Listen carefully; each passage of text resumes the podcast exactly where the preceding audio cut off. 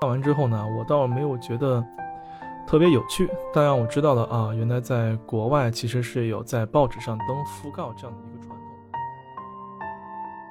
他们认为说人的灵魂呢是保留在天灵盖的，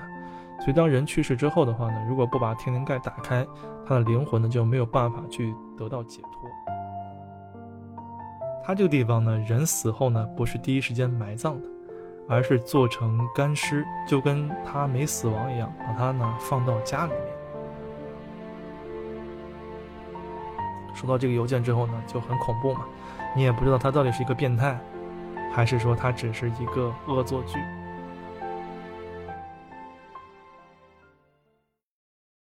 大家好，我是贤者杨二，这期呢跟大家聊一聊阴间的东西啊，聊一聊一个比较小众的行业——殡葬业。为什么会聊殡葬业啊？因为最近呢有点闹书荒啊，书看完了不知道该看什么书。结果呢，这个时候正好微信读书呢给我推了一本书，叫做《好好告别：世界殡葬观察手记》。我就很好奇啊，为什么大数据的算法能算到我对这个是比较感兴趣的？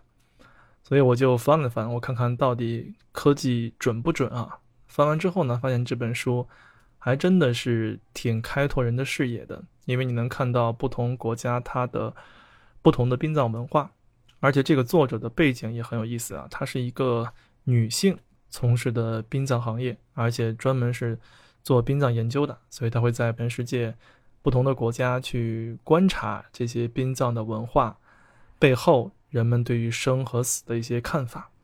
那之前呢，其实我也挺想要去聊一聊跟。死亡有关的话题，但是死亡这个话题呢，本身有点沉重啊，太沉重了，它需要有一个载体。那我看了这本书之后呢，我发现，哎，其实殡葬业或者殡葬形式，它是可以去承载死亡这样的一个话题在里面的。那比如像我们中国有很多喜葬的方式，四川喜欢打麻将，我们老家那边呢喜欢打擂台赛，都是很有意思的一种殡葬的一种形式。在此之前的话呢，其实对于殡葬了解的比较少。我记得早些年参加过一个图书流浪计划，这个呢是他每个月你可能三个月吧，应该是交三百六十块钱，然后每月呢你可以让对方给你寄两本书，看完之后再寄回去，他会再给你寄两本书。但是呢你不能去挑书，他就是随机给你发送。发完之后呢，你写完读后感完了以后呢，去再寄给其他人。这样的话，你可以看到别人在这本书上留下的一些手记和一些笔记哈。那我当时我记得他给我发一本书，叫做《先上讣告后上天堂》，他其实是讲的那种讣告写的比较有意思的的方式是什么样子的。据说这个作者呢是给戴安娜和马龙白兰度是写过讣告的，嗯，评价说很有趣，但我看完之后呢，我倒没有觉得。特别有趣，但让我知道了啊，原来在国外其实是有在报纸上登讣告这样的一个传统的，不管你是名人或者是普通人，都会在讣讣告上面去发这么一个一个文。但在我们这儿呢，可能更多的是一些重要的人士啊，国家领导人或者对祖国发展做出卓越贡献的这些人，当他去世之后呢，才会在报纸或新闻上发一个讣告。但是这个是让我们知道啊，原来有不同的形式。那看了这本书的话呢，呃，我会感觉到一个人其实他在临死前的这种殡葬形式，能够窥其这个民族或者这个人他在世时候的一些生活状态，而且真的是差距非常大的。他书里面写到说，两千年前呢，波斯帝国统治者他召集了一批希腊人到他面前，因为希腊人他们其实有火化遗遗体的传统嘛，国王便问他们说，什么样的奖赏？能让你们吃掉父亲的遗体，啊，这个问题是让整个希腊人是惊惶不已啊！连忙解释说，无论多么丰厚的奖赏，我们都不能把自己变成食人族嘛。那第二天呢，国王召集的有食用食用遗体闻名的这个卡拉提亚人，国王问他们说，什么样的奖赏能让你们焚烧父亲的遗体？啊，他们说，哇，这个行径太可怕了，请求国王不要再提及此事。所以您看到不同的文化对于殡葬。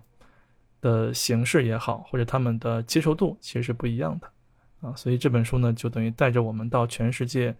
各地去，通过观察殡葬的形式去做了一个，嗯，做了一个了解。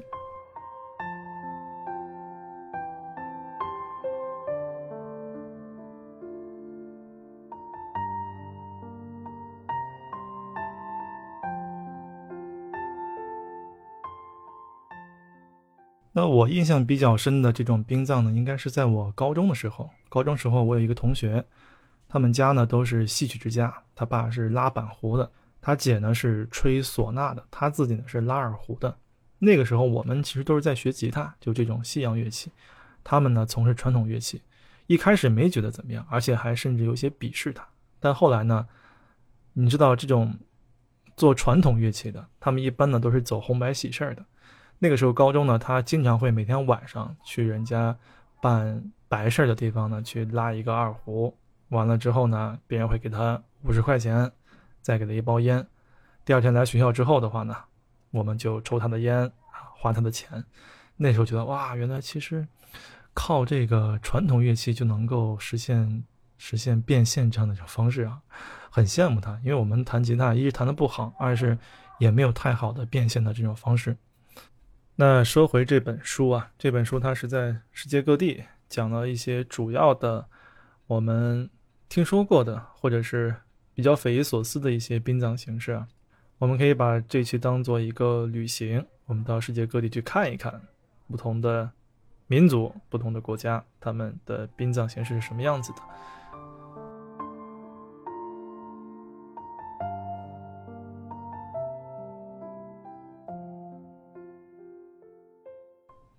先来说一个大家最常见的，就是火葬的形式。火葬的形式呢，在美国呢有一个地方，它呢是推行的一个叫火葬台这样的方式。它并不是像我们在火火葬场或殡仪场，在里面有一个炉放进去烧就可以了。它呢是在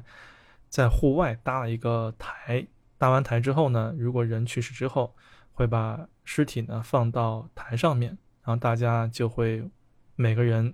拿一个树枝，把树枝呢就放在去世的人的身边，最后呢再堆上一些松木，比较烧的比较旺这些树枝，完了之后呢就点火就开始烧，大家就围在一起看这个，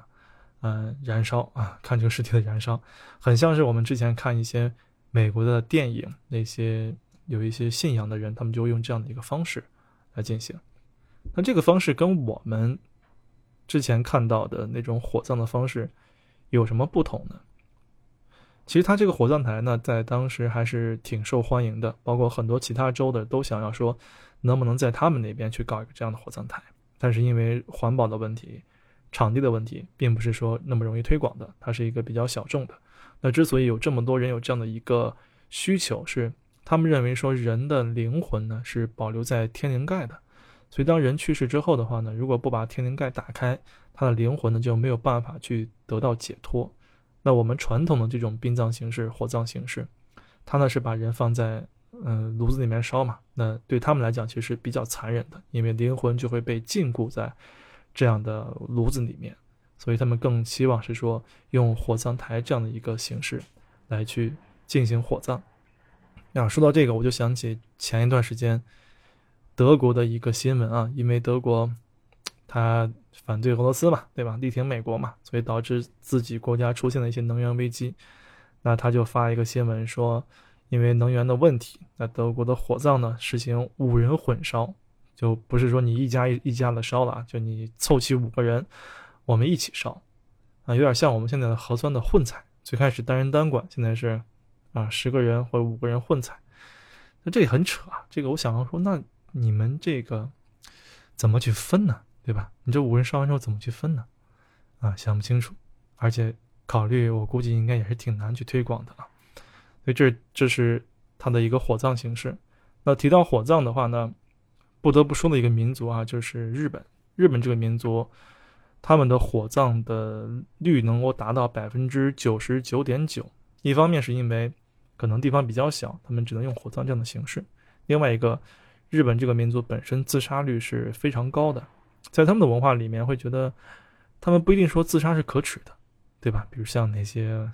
之前的什么武士道精神，就要剖腹自杀嘛。他们认为自杀是无私的，是不给别人去添麻烦的。而且这个民族也很有意思啊。我记得之前看哪本书里面写说，日本的自杀率最高的一月份应该是四月份，因为四月份是他们发双薪的时候，也是他们财年去结算的时候。日本人呢，为了不给别人添麻烦，会选择在四月财年结束之后，啊，全部了结了工作上的事都了结之后呢，再去自杀。所以自杀率非常高，他们也都是用火葬这样的形式。而且自杀率高，导致他们呢在殡葬行业当中，其实是一个非常产业化的形式，就是从一条龙服务，有点类似于像我们现在这样的方式。可能人在医院快不行的时候呢，就会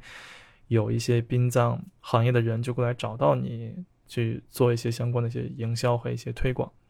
呃，这本书里面写到日本东京的一些产业化，它并不是说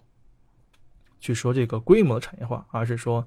通过技术的引进，让殡葬行业呢更加的具有人性化一些。他讲到是说，他去参观了一个寺庙，在寺庙里面呢是有一一堵墙，上面全都是放的各个人的骨灰，有点像我们现在去寺庙里面看到那些长明灯那样的感觉。那怎么去找到你你的这个对应的亲人的这个骨灰呢？你在电脑当中输入编号或者输入名字之后。它就会有灯光提醒，灯光照亮的那一盏就是，就是你的亲人的那一盏，然后在上面再去祭拜就可以，或者说有些是直接把骨灰移到啊你的面前再去做一些祭祀。所以他是讲产业化是技术引进之后的产业化是什么样子的。而且日本它烧完骨灰之后的话，它是有一个仪式的，它会发两双筷子，一双是竹筷，一双是金属筷，因为日本他们。火葬完之后，其实是有捡骨仪式的，就是竹筷呢会去把亲人的这个足骨捡到骨灰盒里。那金属筷呢，是因为头骨是比较硬的，当时一般会很难给它烧碎，所以会用金属筷把它夹成碎片，然后再放到我们的这个骨灰盒里面啊。所以这日本他们产业化之后，通过技术的引进，让让祭拜更加的便捷，其实也是说不给别人添麻烦的一个。一个表现哈，呃，说到不给别人添麻烦，我记得之前看知乎有一个人写过说，到底日本有多多么不愿意给别人添麻烦。他说他有一次呢是感冒发烧了，因为家里没有药，所以就求助说邻居你这边有没有药，能不能先提前给我点，到时候我再还你。啊，邻居听完之后说没问题，然后就给他发短信，说我把药呢放到了你家门口，你到时候出来拿就行了。因为他们是觉得，即使我要给你，我也没必要去敲你的门，尽量彼此之间不要见面。万一你，是吧？你穿的睡衣不想或者没有化妆，不想别人看见，就会想得很细啊。其实就是不给别人添麻烦。那后来呢，他回礼也是一样的，把，嗯，好了之后呢，就给他回了一个手办，就也是挂到他们邻居家门口，然后发一条短信，就这样的一个沟通方式。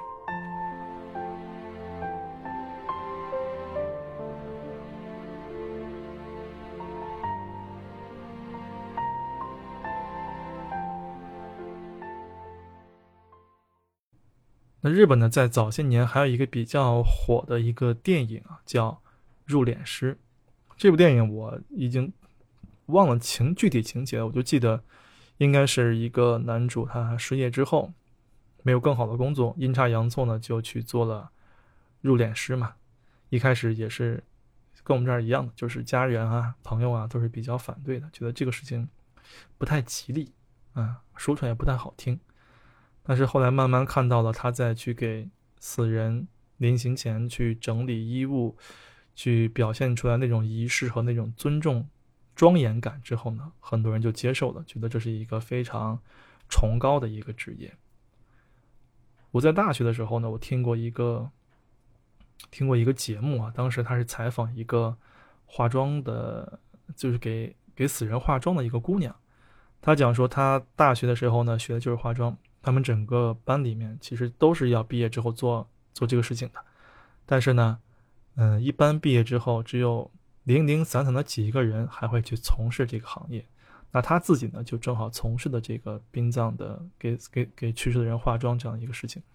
因为这件事情其实挺难的，因为他并不是说所有的人都是自然死亡的，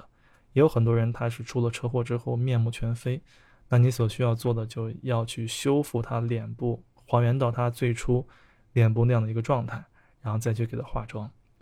他说挺辛苦的，一天最多时候能画四五十个，啊，但是呢，虽然辛苦，而且包括做这个行业很难去找到另一半，但是每次他把这个去世的人脸部给他恢复到最初的样貌的时候呢，看到亲人们的认可和对他的感谢的时候，他觉得这个行业还是比较值得去做的。我当时听完之后，我觉得哇，这个女的真的很伟大。但后来我又一算，我说，哎，你看，其实这个行业应该收入也不低啊，因为一个他一天画四五十个人，一个人我就按五十块钱算，对吧？两千多块钱，再加上亲人朋友、这个亲戚们再给一些红包什么的，哇，这个行业真的是很暴利的啊！当然，正好也验证了我说我的说法。我替她去找工作，她看到。他家附近有一个殡仪馆，就贴出来说招夜间的什么保安之类的，嗯，月薪是三千到五千块钱。就那时候，十年前吧，而且他而且他还高中刚毕业，那时候觉得啊，这个工资真的是挺高的。所以这个行业也是靠胆子啊，如果有胆子的话，收入应该还是可以的吧？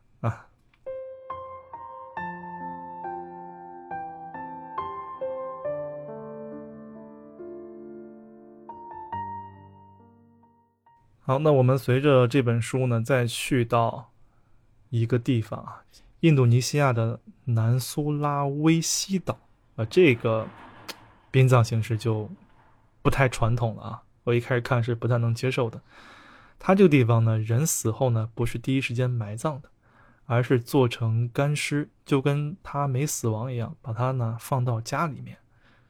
啊，直到他第一次有了献祭之后呢，才进行埋葬。所以里面很多孩子呢会说：“哎，我从小没有见过我的祖父祖母，但是呢，我是陪着他的尸体一起长大的。甚至有些尸体呢就会放在床上跟孩子一起去睡。那，这个听下来就很像恐怖电影了。我记得之前看过一些恐怖电影，就是他会把他的亲人做成蜡像，然后放着，就感觉是个很变态的行为，或者是说。”这个父母去世之后，为了继续领这个养老金，所以呢就不发丧嘛，就假装还活着，但是其实尸体就已经在家里面臭了，都是一些比较匪夷所思、比较恐怖、大逆不道的事情。但是在印度尼西亚这个地方的话呢，它是一个是一个非常习以为常的事情，就人死后呢，就是他还活着的那样的状态，做成干尸放在家里，甚至会跟他去说话、跟他聊天，啊，直到。有了大型祭拜活动时候，大家才会把自己的亲人的这种尸体拿出来之后，然后去去去去祭祭奠哈。当时看到这个，还觉得是挺匪夷所思的。如果你没有觉得匪夷所思，你可以想一想我们过去一些比较奇怪的传统，比如是冥婚，对吧？我之前看过很多那种恐怖电影、恐怖小说，都是跟冥婚有关的，就是人死了之后呢，还要结婚。其实就是你人死之后，你还干着跟生前干的事情一样，就很恐怖嘛。你都死了，你还非要去配婚，你这不是吓人吗？但在这个地方呢，大家都是觉得习以为常的，其实是表示他们对于死人的一种态度，就人死之后呢，依然是可以陪伴家人的，啊，这样的一个方式。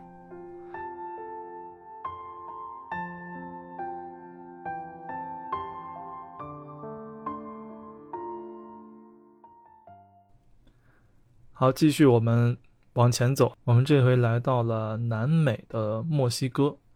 墨西哥呢是有一个一年一度的亡灵节的。它之前应该是把美国的万圣节引进到了墨西哥，但是之后呢，慢慢的就演变成了他们自己独有特色的亡灵节。而且最开始出现亡灵节这样的一个狂欢节的时候，是在《零零七》电影当中，但那个时候应该是没有真正的亡灵节的。但是做完之后呢，就会有很多游客会认为说，哎，墨西哥有亡灵节，所以会在那个时间跑到墨西哥去旅行。所以当局会觉得，那既然这样，我们为了吸引更多的游客，我们索性呢，就真的举办了一个墨西哥的亡灵节。这里面有一个电影，前几年的，应该叫《寻梦环游记》，其实它就是墨西哥那种题材。每年一年一度，它会有一种亡灵节，大家去祭奠自己的逝去的亲人和祖先。所以墨西哥的亡灵节的话，它更多的是对于嗯，看到对于死人的态度，就是如果是说我们生者，如果是生者在阳间没有人再去记得已经死去的亲人的话呢，他的灵魂也会慢慢消失的。你看那个电影，最后差一点消失，后后来被人想起来之后，才慢慢恢复。以后每年他都会得到一些祭拜。呃，亡灵节呢，它体体现出来的这种态度其实是一样的。书里面当中有一段描述啊，他当时说，嗯，在这一天的时候呢，大家会夜游墓地，在夜游墓地的时候呢，会给到你很多的一些启示，因为为了迎接死者回家，整个墓地呢会有成千上万支的蜡烛在燃烧，这些的蜡烛呢都是人们用一年的时间积攒下来的，会有小男孩认真的把祖母坟墓上熄灭的蜡烛重新点燃，换上新的。然后小手呢，在上百支蜡烛之间忙碌着，烛光混合着金盏花和熏香的香气，然后给一座座坟墓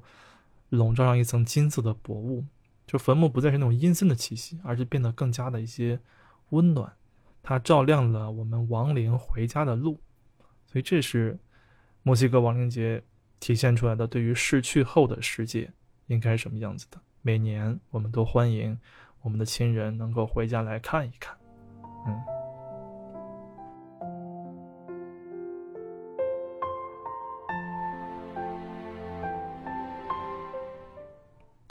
再往北说一说美国哈，美国还有一个地方，他会用堆肥的方式来去做殡葬。什么叫堆肥啊？其实就是发酵，就让人自然的在在土地当中发酵，让尘归尘，土归土，有点像循环，就人吃着。吃着大自然的食物、蔬菜，最后呢还要再回归大自然，就真的把人变成一个动物食物链当中的一环，最后再回归到土地当中。而且这个堆肥发酵之后呢，会把这些发酵后的再去放置在花园里面，啊，这是堆肥。但之前堆肥更多的是我们对于动物呀或者一些植物做堆肥。美国这个堆肥呢，它当时是去做一些试验，它是希望说有不同的。方式通过堆肥分解的方式，让人自然的回归到土地，它是比较环保的。所以当时这个这这个地区的人，他们就做了很多不同的实验，用不同的方式看一看什么样的堆肥方式是最能够分解的比较彻底的啊。所以这个也是比较变态的，因为 我当时看完这个，我会觉得啊，那如果这样的话，堆肥如果成功的话，是不是毁尸灭迹是非常容易的？人最难的就是。你没有办法去处理这个尸体嘛？啊，一些恐怖片里面演的就是人死之后，你杀了人之后怎么去处理这些尸体？很多时候就是肢解呀，冲到下水道呀。但是如果你掌握了堆肥这个技术，就能杀人于无形之中，啊，所以这个方式确实，当时他也收到了很多一些变态的邮件，会有人会给他发邮件说：“哎，亲爱的什么什么女士，我对你堆肥项目很感兴趣。”我看到你一些问题，那我呢前几次堆肥都非常成功，因为我使用了医院丢弃的病人的尿液什么东西啊？不知道你有没有考虑这个方法？收到这个邮件之后呢，就很恐怖嘛，你也不知道他到底是一个变态，还是说他只是一个恶作剧啊？但是这样的方式确实是挺吓人的啊，挺吓人的。如果堆肥真的能够成功的话，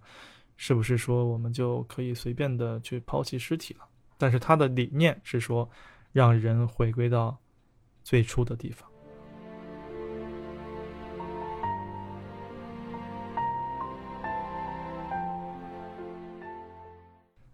那再回到欧洲呢？欧洲西班牙的巴塞罗那啊，这边的殡葬形式呢，它是会用玻璃两种方式，要么呢是有一个玻璃棺把人罩住。要么呢是在两个房间中间用玻璃把人和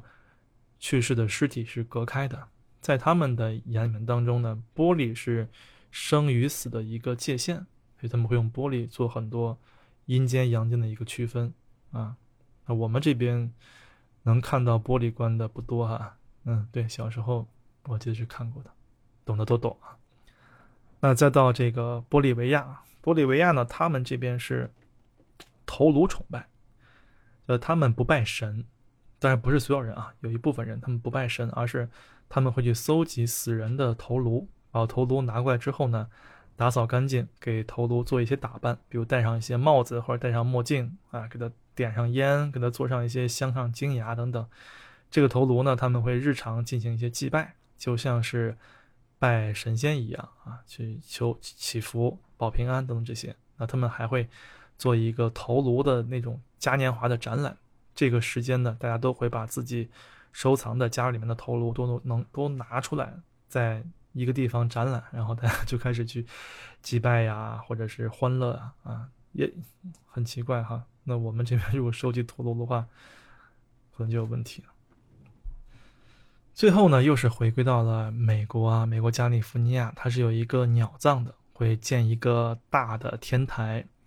把人的尸体呢就放在天台上面，等着秃鹫等待把人的尸体都吃掉啊，鸟葬。但是呢，现在呢就很难，上面已经全腐，全都已经烂掉了，而且尸体腐朽的很慢，是因为没有秃鹫来吃了，秃鹫都消失了。因为之前处理尸体的时候，很多尸体是打有一些什么福尔马林等等一些去延缓它的腐烂的，就导致有一些毒素。那秃鹫吃了之后呢，秃鹫也就会生命比较短暂，或者是就死掉了。所以现在那个地方呢就已经没有太多的秃鹫了，就导致这个鸟葬呢变成了一个。形式上的事情了，更多是靠它自然的一些腐烂。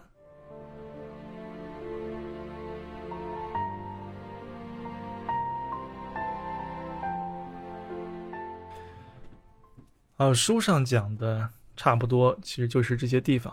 我很遗憾，他没有讲到我们中国的一些殡葬仪式，因为中国的殡葬是有一个，我是见证到从最开始啊土葬到现在的火葬。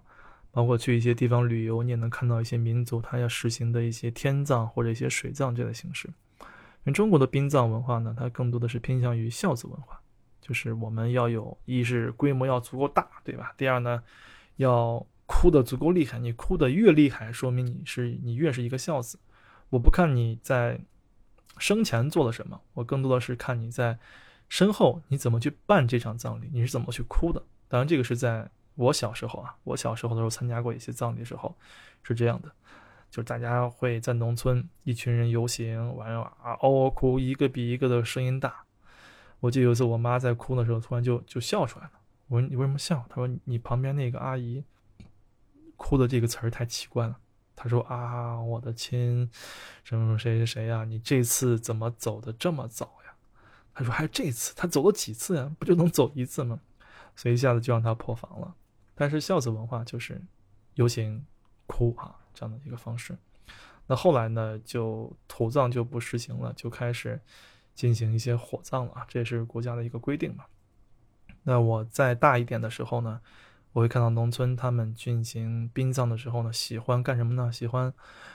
嗯搭擂台，他也会搭两个擂台，一个擂台呢去唱戏，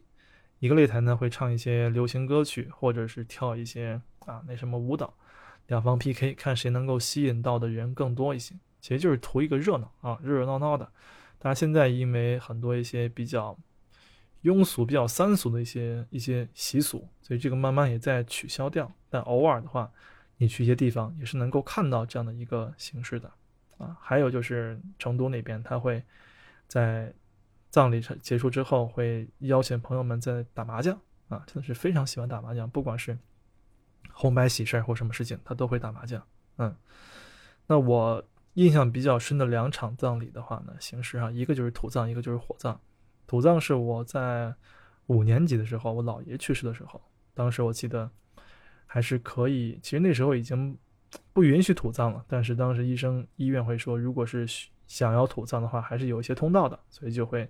用这样的方式到了老家。在农村呢，你要去。吃席嘛，先摆席，而且不是说你去世之后就一定要下葬了，而是要等到头七过后才能下葬。所以在头七之前有很多一些仪式，还有请全村的人吃饭吃席这些啊，都是要进行的。但当时还小，其实印象并不是说对细节特别深。我只记得那时候每天要带着一个进就进去要带着一个白条啊，穿的身上什么东西，它都是有有有有要求的。嗯，再后来是我在高中的时候，我姥姥去世的时候葬礼，那个时候就是火葬了啊，火葬，因为你也只能火葬，没有办法再进行土葬，所以所有的仪式都是在火葬场完成的。完成之后呢，大家再去饭店办一场席，也是要吃席的。但那个时候呢，就是更多的是通过火葬这样的方式。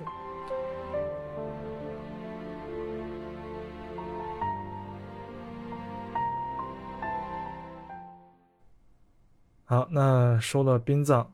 其实它是我们对于死者的缅怀和生者接下来的一些希望。那希望通过殡葬不同的形式，让我们更好的能够去对死者进行缅怀，让我们生者保持更大的一些希望。这期内容差不多就这些吧，嗯。